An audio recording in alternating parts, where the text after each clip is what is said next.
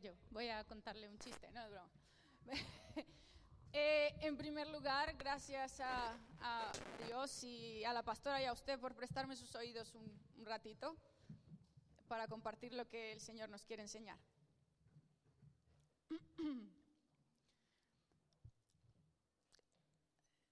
Hoy quiero empezar haciéndole unas preguntas, ¿vale? Vamos a hacer aquí un ejercicio de, de análisis.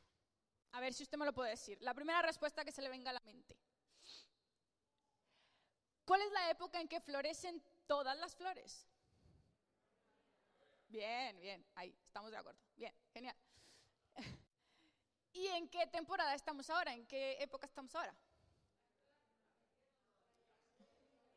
¿Estamos de acuerdo en que es invierno, no? Y si alguien tiene duda, que salga ahí afuera sin la chaqueta. Bien, genial. Ahora, la otra pregunta es, si las flores florecen en primavera, estamos en invierno, ¿ha visto usted algún árbol florecido? ¿Cómo se llama el árbol que florece en el invierno? ¿Todos aquí hemos visto un almendro? Bien. Ahora, pero ¿de qué me va a hablar en esta mañana? Quiero hablarle un poco acerca de, esto que es tan curioso. Y es que el que un árbol... Uy, Juan, ¿eres tú? Eh, el que un árbol tenga la capacidad de florecer en el invierno. Ahora, ¿usted se ha puesto a pensar en algo? Este árbol se salta todas las etapas, ¿no? Cuando va a venir la primavera, ¿qué es lo primero que, antes de las flores, los árboles sacan algo antes de las flores? ¿Qué va primero antes de las flores? Con lo que hacen la fotosíntesis las hojas, ¿no? Pero el almendro se salta todas las leyes. Y el almendro dice, pues no, yo voy a florecer primero, después vendrán las hojas, ¿no? Es muy interesante. Hoy quiero hablarle de ese árbol que tiene la capacidad de teñir el invierno con primavera. Ese árbol que ya vamos a ver en la Biblia, pero Dios mismo se compara con ese árbol. Así que el nombre de lo que vamos a hablar hoy es este. Primavera en el corazón del invierno. Imagínese usted que estamos allí fuera y este es el escenario en que Dios se encontró con un hombre. Este hombre se llamaba Jeremías.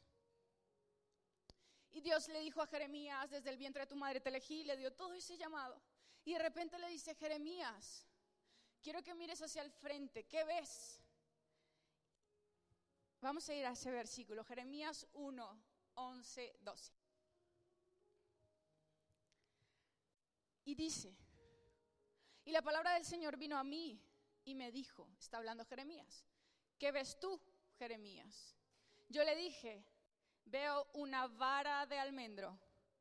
Y el Señor me dijo, has visto bien, me estoy apresurando a poner mi, mi palabra por obra. Esto es muy interesante, porque el nombre del almendro en hebreo significa el que despierta, significa el que está vigilante, el que está atento, el que vela, el que se apresura. Y le dice Dios a Jeremías, has visto bien, así como el almendro soy yo, que me apresuro, velo y estoy atento para traer el cumplimiento de mi palabra. Mire, lo que pasa con el almendro es una cosa muy curiosa. Ahí está el pobre almendro en medio de, toda esa helada. El, almendro es un árbol muy interesante. Tiene una capacidad impresionante y es que se sobrepone a toda circunstancia. Dice que su nombre es el, que está atento, el que espera, el que espera ese momento para florecer. A, a ningún otro árbol se le pasaría por la cabeza florecer en el invierno. ¿Por qué? Porque en el invierno hay heladas. Y si un árbol florece en el invierno, se puede morir. Pero el almendro dice, yo tengo una labor, Yo tengo que estar atento. ¿Por qué? Porque cuando yo florezca, le voy a anunciar a los demás árboles que ha llegado un cambio de la temporada. A que todos sabemos que si el almendro empieza a florecer, es porque ¿qué? Viene la primavera. Entonces el almendro se la pasa todo el invierno atento diciendo, ya va a llegar mi momento, va a llegar mi momento de florecer y anunciarle a todos los que tengo a mi alrededor que viene la primavera. Es interesante porque el almendro puede soportar temperaturas de hasta menos 20 grados y florecido puede soportar temperaturas de menos 3 grados. Se la juega muchísimo el almendro. ¿Por qué? ¿Sabe por qué? Porque también para producir su fruto necesita alrededor de seis meses. Y si floreciera en la primavera, no llegaría a tener su fruto en el verano. Así que dice, a ver, si yo tengo que estar preparado, aunque me tenga que adelantar a todos los demás, yo estoy atento. Y, el almendro es como que dentro suyo sucede una renovación.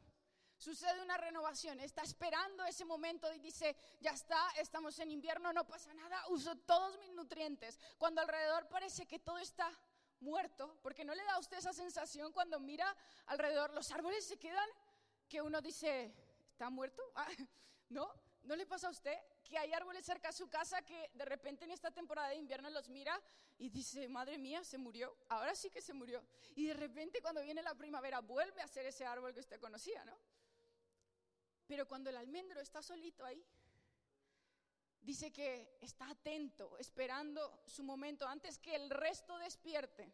Aunque alrededor haya toda esa, esa aparente muerte, dice, yo tengo una labor y es anunciarles a todos los que tengo alrededor un cambio de temporada.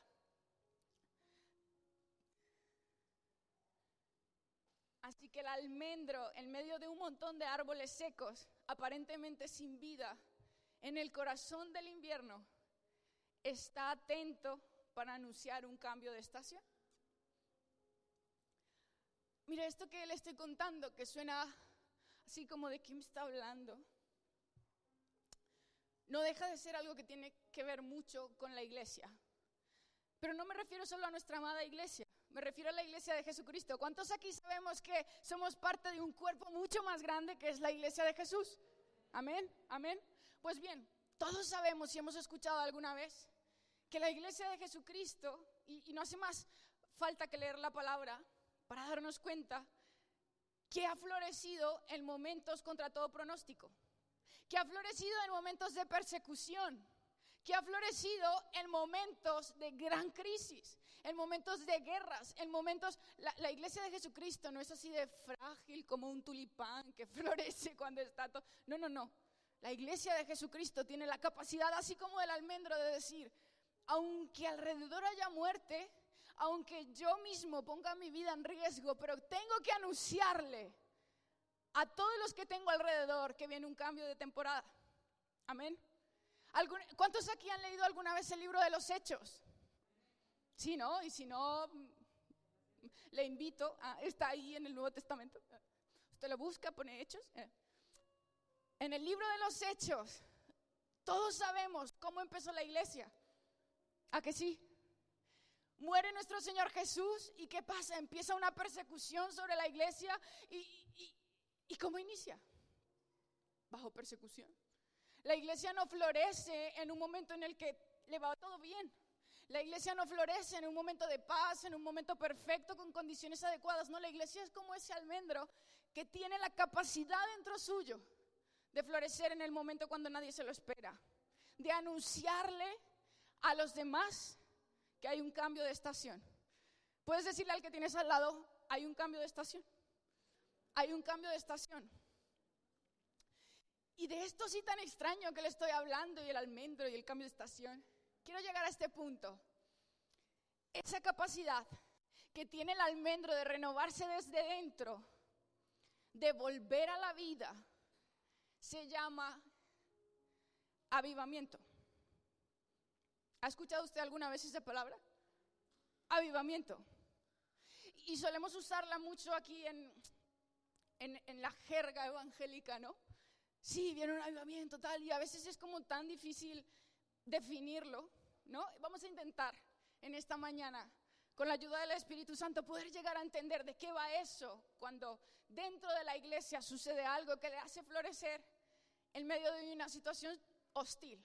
¿Vale? Quiero que me acompañe y si tiene donde tomar nota, eh, sígame y, por favor saque su Biblia. Vamos a, ver muchas cositas así rápidamente. Mirar, la palabra ah, avivamiento significa literalmente volver a la vida de entre los muertos. Volver a la vida de entre los muertos. Recuperar la vida, recuperar la fuerza, vivir de nuevo, reanimarse. Todos conocemos esa historia en el Antiguo Testamento cuando viene el profeta y ora por el hijo de una mujer que se había muerto. El niño estaba muerto, ¿verdad? Y viene el profeta y ora por él y dice, Primera de Reyes, el alma del niño volvió a él y revivió. Entonces, podemos decir que avivamiento tiene que ver con algo de con algo que es volver a la vida algo que había muerto, ¿vale? También Romanos nos dice lo siguiente, Cristo murió, resucitó y volvió a vivir. Ese murió y revivió es avivar, es avivamiento. ¿Sí me sigue? Así que podemos poner un fundamento en esta mañana y es que um, el avivamiento es volver a la vida algo que había muerto, ¿sí?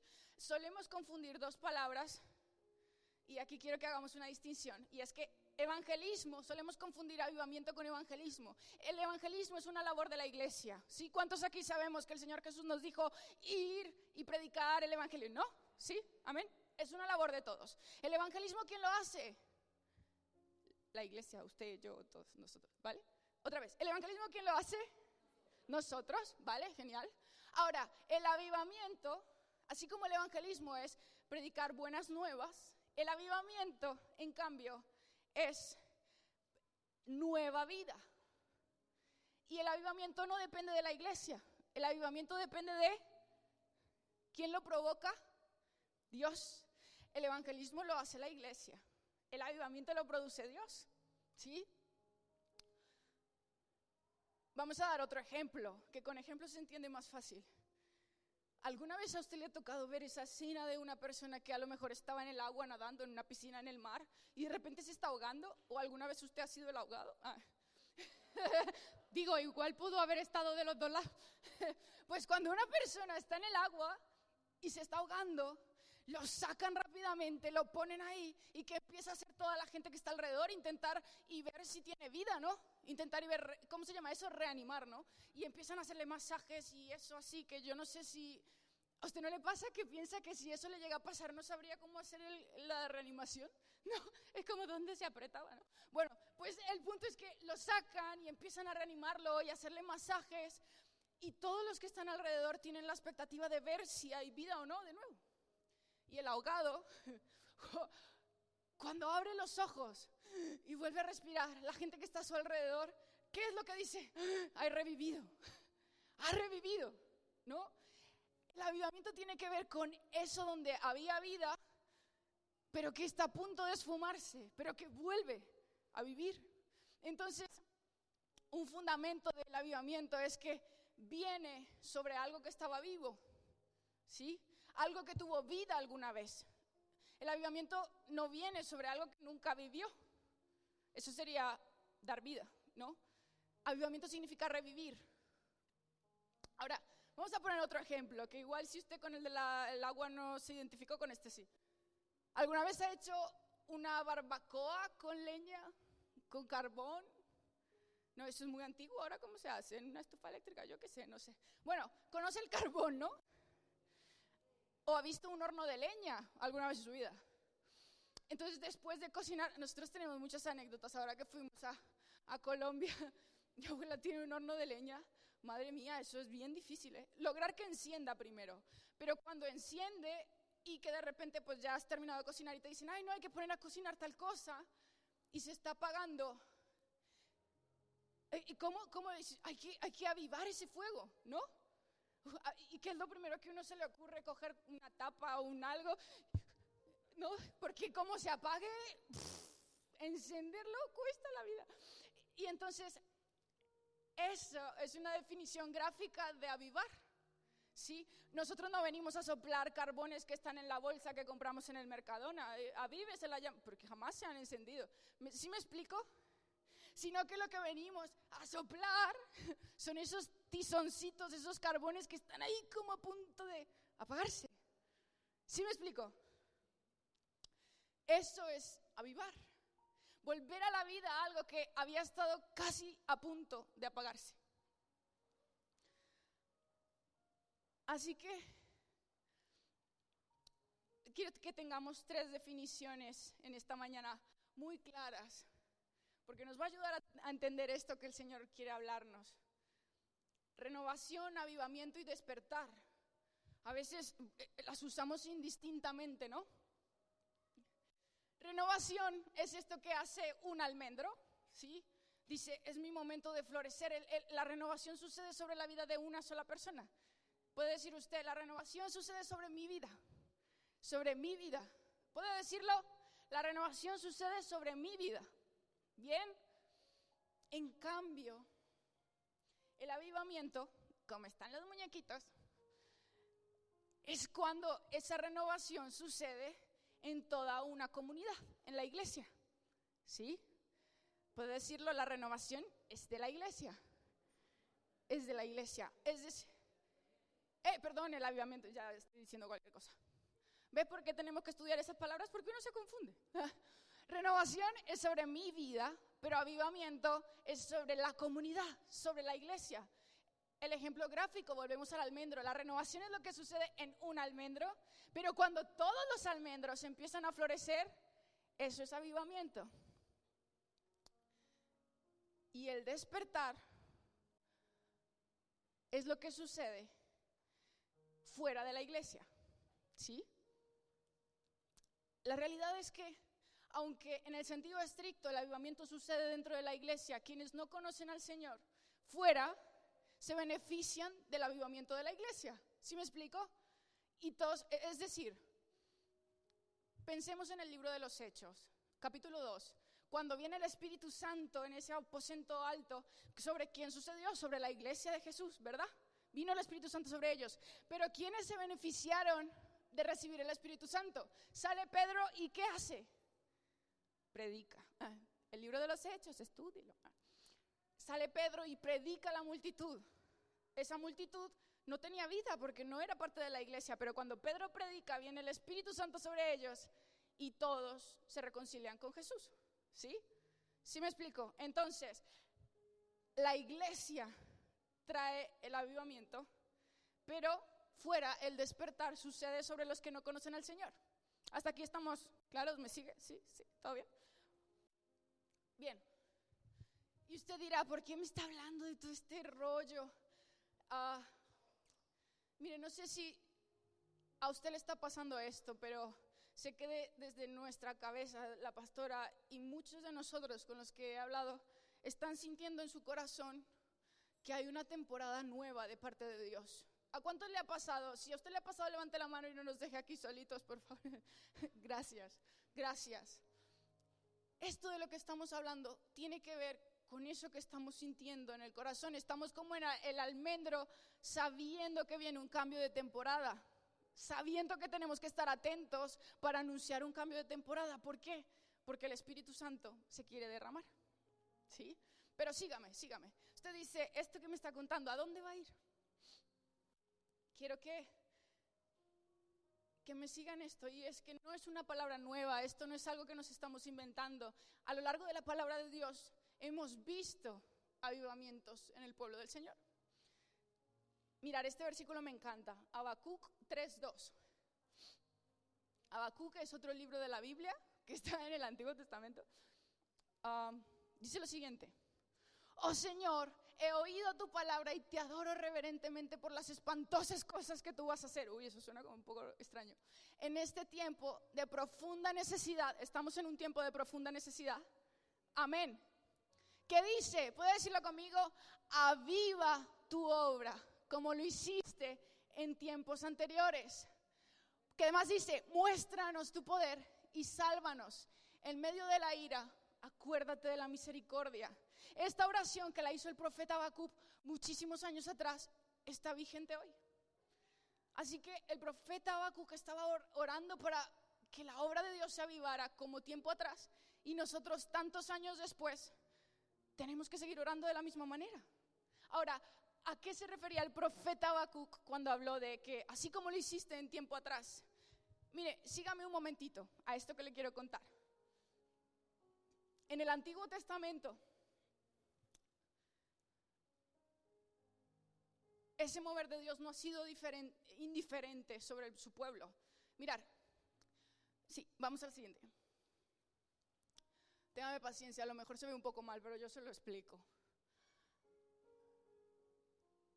En el libro, en los libros de Primera de Reyes, Segunda de Reyes, Crónicas, Esdras, Nehemías, vemos diferentes tipos de avivamientos dentro del pueblo de Dios. Ya hemos dicho que avivamiento es cuando la comunidad de Dios, cuando el pueblo de Dios empieza a regenerarse uno a uno y eso produce un mover del Espíritu Santo como nunca antes. Y déjeme que le cuente. alguna de estas historias le tiene que sonar. Hubo un rey que se llamaba Asa de Judá. Esto está en Primera de Reyes. Luego, si quiere usted, lo busca. Y expulsó de la tierra a los pervertidos de cultos paganos y quitó todos los ídolos que sus padres habían hecho. Pero es que también el rey Jehú mató a todos los que adoraban a Baal y demolió los ídolos y derribó el templo de Baal y lo convirtió en un baño público. Pero es que también el sacerdote Joyada y el pueblo derribaron todos los templos a Baal, mataron a esos sacerdotes de Baal, hicieron un pacto delante de Dios de volver a consagrarse. El rey Josafat sacó todas las estatuas de la diosa Sera, derribó los monumentos a esos dioses, hizo un pacto con el pueblo de volver a ser el pueblo de Dios. Todos hemos escuchado esta historia, la historia de Manasés, que fue un rey malo, luego se dio cuenta que tenía que ser bueno. Derribó, y cuando se dio cuenta que Dios era Dios, se arrepintió de sus pecados, derribó los altares, restauró el altar de Dios, hizo un pacto con el pueblo de volver a ser el pueblo de Dios el profeta Esdras, avergonzado de cuánto su, pecado y el del pueblo había disgustado a Dios, hizo un pacto con el pueblo de no volver a mezclarse y romper esas normas que Dios les había dado. Igual lo hizo el profeta Nehemías, restauró el honor del sábado, que era una ley sagrada para ellos. Y aquí quiero decirle algo. Y es que el avivamiento tiene que ver con ser conscientes de la santidad de Dios y ser conscientes de cuánto le desagrada a Dios nuestro pecado. ¿Sí? ¿Alguna vez se ha puesto a usted a pensar en ello? De que su pecado y mi pecado desagradan a Dios. Desagradan a Dios. Los ídolos en nuestra vida desagradan a Dios. Nuestra autosuficiencia desagrada a Dios. Nuestras mentiras, nuestros enojos, nuestros celos, nuestras envidias, la fornicación, desagrada a Dios. Entonces el avivamiento parte de tener una conciencia extrema de que mi pecado desagrada a Dios. Dice, dicen algunos de esos versículos que leímos y esas historias, dice que cuando se dieron cuenta de cómo estaban rompiendo las leyes de Dios, se rasgaron las vestiduras. En algunos hasta se arrancaban la barba, eso debe doler un montón. Pues así, era como... ¡ah! Mi pecado está delante de Dios y tenemos que ajustar todo, rompemos los altares y Señor, ayúdanos a ser tu pueblo de nuevo. Eso es un avivamiento, cuando hay un movimiento colectivo que dice, mi pecado y nuestro pecado desagrada a Dios, pero queremos santificarnos. ¿Sí me explico? Pero como decías tú ahora hace un momento, no son cosas que se quedan solo en el Antiguo Testamento. Ah, no, sí, eso fue con ellos. No, no, no, permítame decirle que en el Nuevo Testamento también tenemos evidencia de avivamientos dentro del pueblo de Dios. Ah, dicen los estudiosos que el primero de los avivamientos, desde luego, inicia con Jesús, cuando él va, va al templo y dice, han convertido la casa de Dios en qué? En una cueva de ladrones y le entra tanto celo santo que los coge a todos así con, ¿cómo se llama eso? Con, con, látigos y los saca y bueno, se monta una ahí Jesús, bien interesante, pero era ese celo por la casa de Dios, ese celo Ahí empezó. Pero luego el libro de los Hechos nos relata tres avivamientos. Y uno de ellos, y dos de ellos tienen que ver con el sentido que estamos nosotros hoy aquí, que hemos sido injertados en ese pueblo de Dios. El primer avivamiento evidentemente vino sobre los judíos y se relata en Hechos 2, cuando Pedro sale a predicar y se convierten más de 3.000 personas. Ahí vino el avivamiento sobre los judíos. Pero es que en, en Hechos 8 nos relata cuando Felipe fue a Samaria y vino el avivamiento a los samaritanos. En Samaria todo el mundo se convirtió, pero es que los samaritanos no eran judíos, ¿verdad? Así que se empezó a abrir una puerta para aquellos que hemos sido injertados en el pueblo de Dios. Y el tercer avivamiento que relata el libro de los Hechos es aquel que relata Hechos 10, 44. Y es cuando Pedro, que era así todo tiquismiquis, escrupuloso, va a la casa de Cornelio y de repente está Pedro ahí y derrama el Espíritu Santo su presencia. Eh, Cornelio, ¿qué era? Era gentil, era romano. Romano para más rabia, o sea que eso era... Y estaba Pedro ahí y se dio cuenta que se derramó el Espíritu Santo y dijo, pues ya está, es que también viene sobre los gentiles. No, no le quedó más opción de decir, vale, amigo, somos casi hermanos, pero no mucho, ¿no? Y luego lo que la pastora nos explicaba del libro de Gálatas, que empieza esa lucha de, ay, el Espíritu Santo viene sobre ellos, pero no puedo soportar que no sean el pueblo de Dios. Bueno, pero vino un avivamiento sobre los gentiles en ese momento. Así que, amada iglesia, este tema no es indiferente a nosotros hoy porque el Señor ha decidido derramarse sobre su pueblo. Eh, mirar, esto es interesante y es que parte de la profunda convicción de lo santo que es Dios y lo lejos y lo pecadores que somos nosotros. ¿Alguien aquí se ha sentido así alguna vez? De Señor, tú eres tan santo que, que ni siquiera, o sea, ni siquiera soy digno como decía la Biblia, ni siquiera soy digno de, atarte o desatarte las sandalias, no eres tan santo.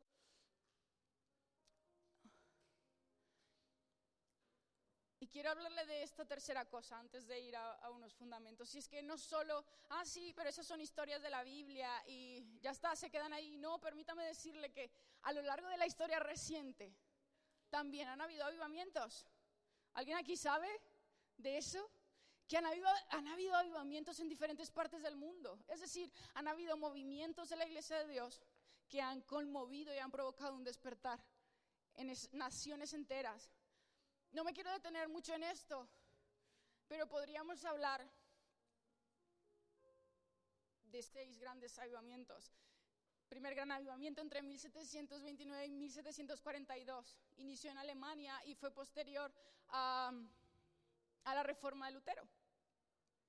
Tuvo protagonistas, muchos protagonistas, no quiero enredarme en ello, pero ese avivamiento, dicen los historiadores, que a causa de ese avivamiento en Alemania, que luego se esparció por Inglaterra, se salvó Inglaterra de haber tenido una revolución francesa y matarse todos con todos a causa de ese avivamiento. Segundo gran avivamiento, 1750-1791, aquí no sonarán nombres seguro. ¿A cuánto le suenan Juan Wesley, por ejemplo, ¿no? Este avivamiento se extendió desde el corazón de Europa y se trasladó a Estados Unidos. ¿Qué ocurría en ese avivamiento de la iglesia? Pues que miles y miles y miles de almas eran salvas.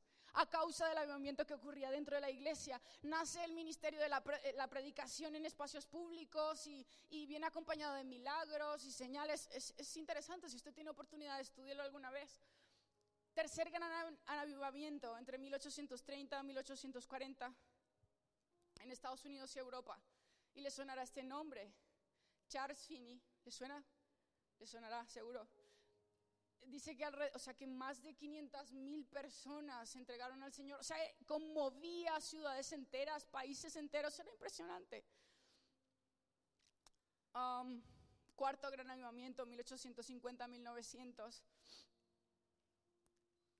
manifestaciones poderosas de milagros. Quinto gran avivamiento y a este se le conoce como el avivamiento mundial del Espíritu Santo porque tocó muchísimos puntos en el mundo a la vez. Fue un avivamiento en Australia, Nueva Zelanda, Gales, Corea, Estados Unidos. Le sonarán nombres de esa lista seguro. Evan Roberts le sonará. ¿El avivamiento de dónde fue Evan Roberts? Gales, ¿no? Le sonará el avivamiento de la calle Azusa. Le, le sonarán las campañas de Catherine Kuhlman tiene que ver con... Ah, todos fans ahí, grito de júbilo. Bien, eran avivamientos de la iglesia. Dice que ha sido el avivamiento evangelístico más grande de todos los tiempos, este que sucedió en... ¿Se imagina usted diferentes países a la vez encendidos en el, en el poder de Dios? Es que es impresionante, pero es lo que quiere hacer Dios hoy. Sexto gran avivamiento, y se nos van acabando, ¿eh? 1950-1990. Y le sonará el nombre que está puesto ahí. Bill Graham. Le sonará, ¿no? En África, Asia, América Latina, ahí más de uno de nosotros hemos sido producto de ese avivamiento en América Latina. dice que eh, eh, fue un, un, avivamiento cargado con una carga misionera. ¿sí? Este avivamiento despertó un espíritu misionero en la iglesia y dice que en las cruzadas y todo esto, bueno, fueron salvas más de 180 esto, millones de personas, supongo, ¿no? Y vamos casi a la última casilla y es el avivamiento reciente. Bueno, se tiene poca información de avivamientos recientes. Como le digo, se nos van acabando aquí los avivamientos. Ah, se puede decir que el avivamiento de Pensacola en Estados Unidos, en la Florida, puede ser uno de los más recientes. Pero se nos están acabando. Es más, se nos acabaron. No, no, no hay una mención específica de, de otro mover de la iglesia que ha traído despertar a la sociedad. Ahora, si usted se fija en la última casilla, en eso donde están los signos de interrogación, y mi pregunta es, ¿y España para cuándo? ¿No se hace usted esa pregunta? ¿Y España para cuándo? Porque sí, que tocó Inglaterra, que tocó Alemania, que tocó... Pero aquí es como que no cae nada. ¿Y España para cuándo? Pues hermano, déjeme decirle que el avivamiento está en el corazón de Dios y que puede ser ahora si su corazón y mi corazón se disponen de vuelta a buscar a Dios.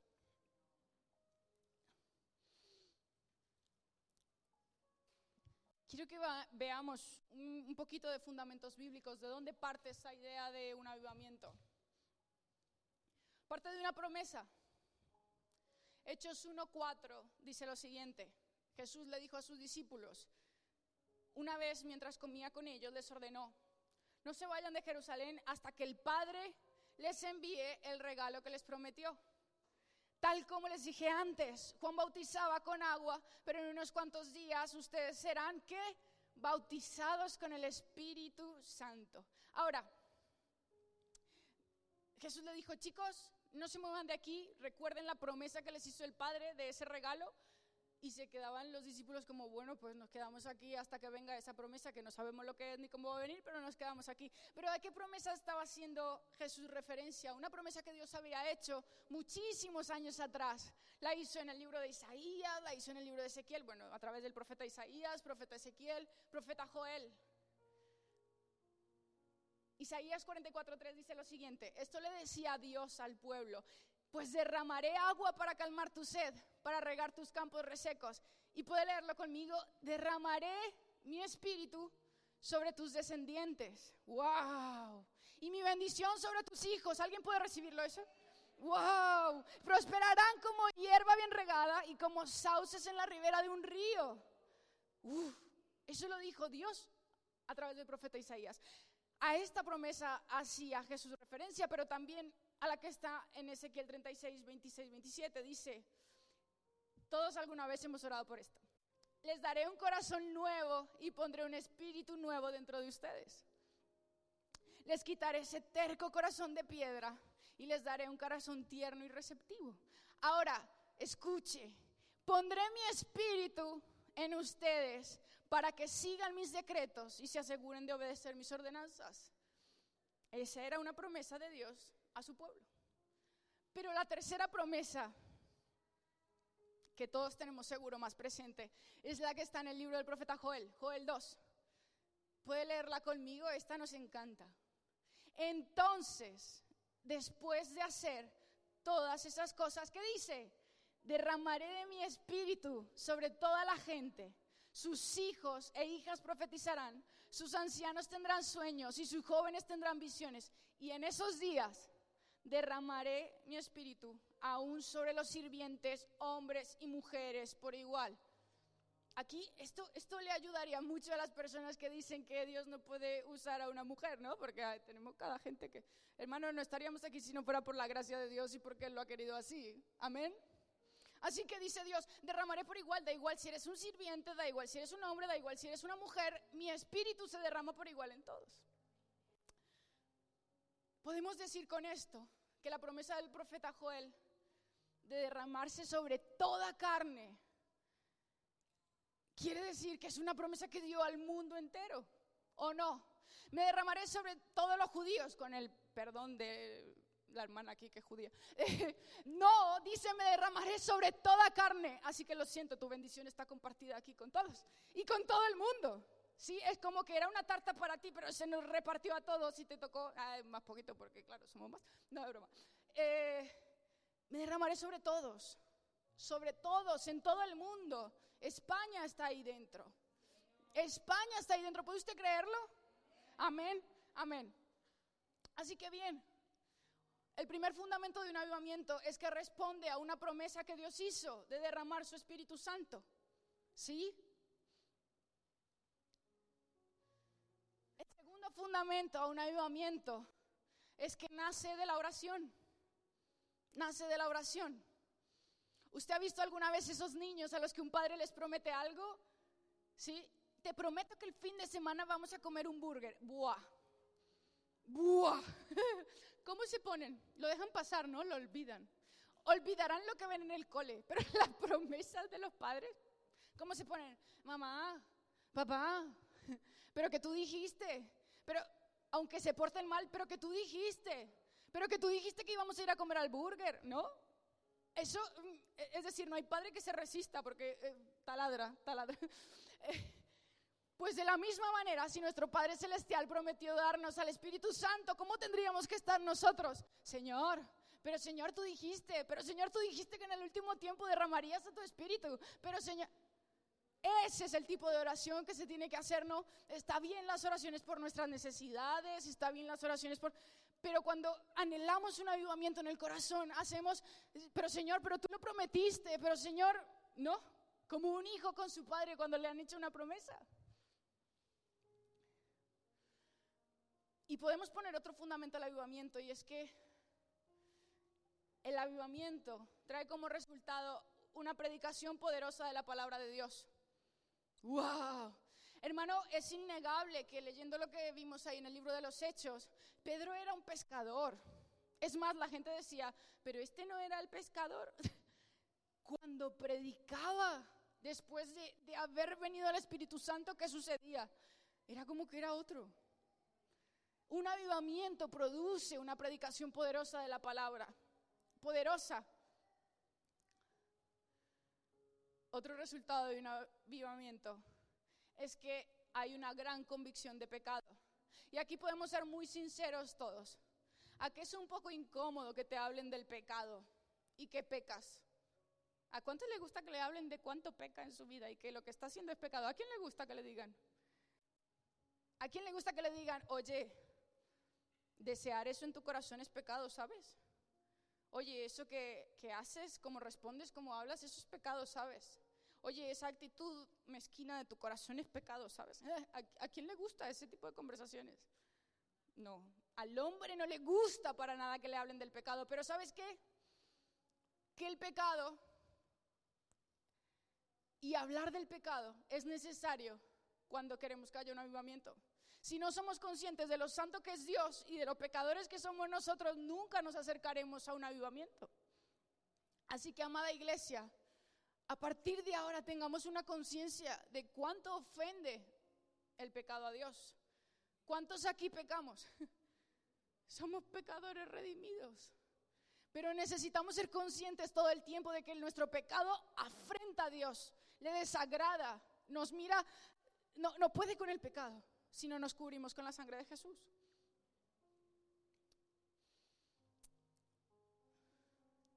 Otro fundamento del avivamiento es que, claro, por supuesto, muchas personas son salvas. Muchas personas son salvas. Pero es resultado de lo que sucede primero en el corazón de la iglesia, la regeneración del corazón. Miles y miles de personas siendo salvas porque hubo una iglesia que dijo, yo me rindo a ti, Señor. Yo quiero dejar mi pecado a un lado y quiero consagrarme a ti. ¿Sabe que en esos avivamientos de la historia hacían cultos de días, días enteros. Empezaba, yo qué sé, un viernes y terminaban un domingo, o sea, días en que no podían parar de la presencia de Dios. En esos avivamientos la gente tenía tanta convicción de pecado que, que, relatan en las historias como que se agarraban a las columnas porque sentían que se estaban yendo al infierno y que necesitaban la misericordia de Dios, cosas que solo puede hacer el Espíritu Santo. A veces nosotros tenemos tan poca conciencia de nuestro pecado y tanta conciencia de nosotros mismos y de nuestras necesidades. Así que, amada iglesia, ah, la pregunta inevitable en esta tarde es, ¿quién lo hará? ¿Quién lo hará? No, en el libro del, del profeta Isaías relata una conversación en el cielo en la que el Señor y en el cielo se preguntan, ¿quién irá por nosotros? ¿Lo ha leído usted alguna vez? Y, yo me imagino al Señor en el cielo teniendo esa conversación y es como, ¿quién irá? ¿Quién lo hará? Y la realidad, amada iglesia, es que el Señor pocas veces escucha voces aquí en la tierra que digan, Señor, envíame a mí, yo lo quiero hacer. Yo quiero pagar un precio que va más allá de qué tan bueno soy en algo, de mi profesión, de mi familia, de quién soy. No, es que en el cielo se está escuchando una voz que dice, ¿quién lo hará? ¿Quién lo hará? ¿Quién lo hará?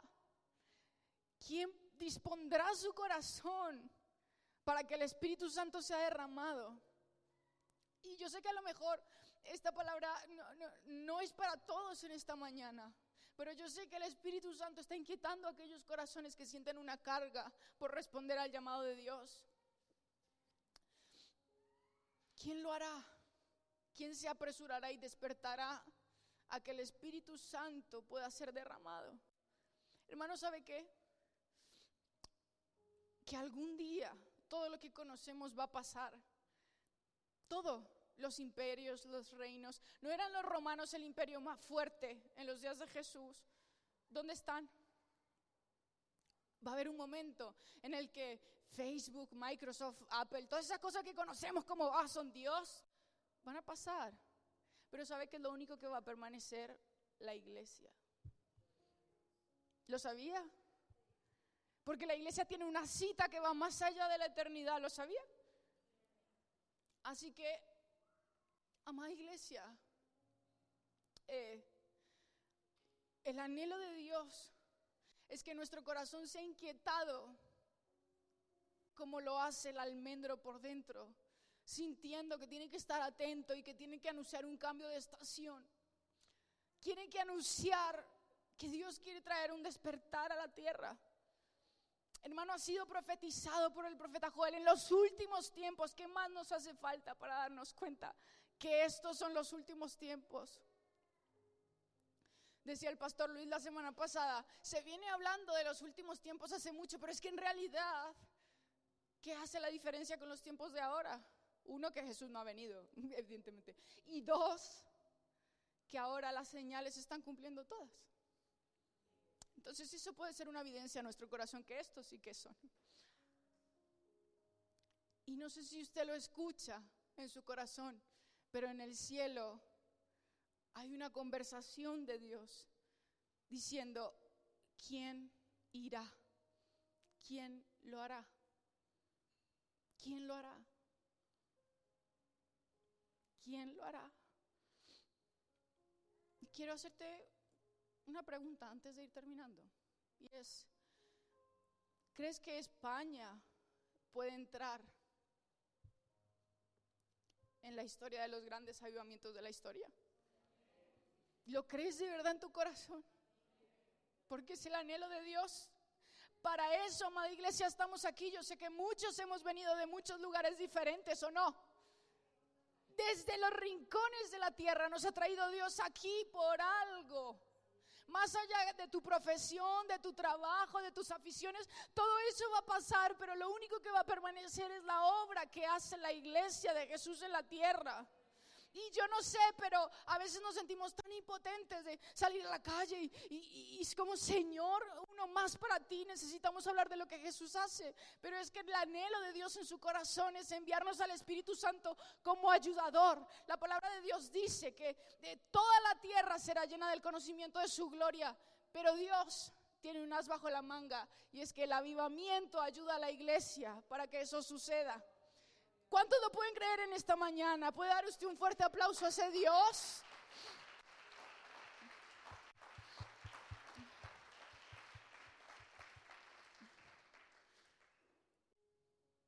Así que ah, mi pregunta es, y, y me la hace Dios a mí también, ¿crees que podemos llegar a ser protagonistas de ese avivamiento? Porque sabes qué? La Biblia dice que, que Dios podría hacerlo a través de las piedras. No. Que si su iglesia no lo hace, las piedras hablarían. Y qué triste, amada iglesia, que nosotros solo nos quedemos con que, bueno, somos salvos y ya está.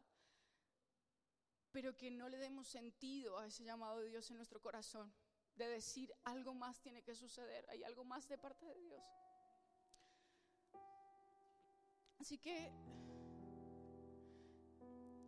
quiero que por un momento te pongas de pie y cierres tus ojos. Um,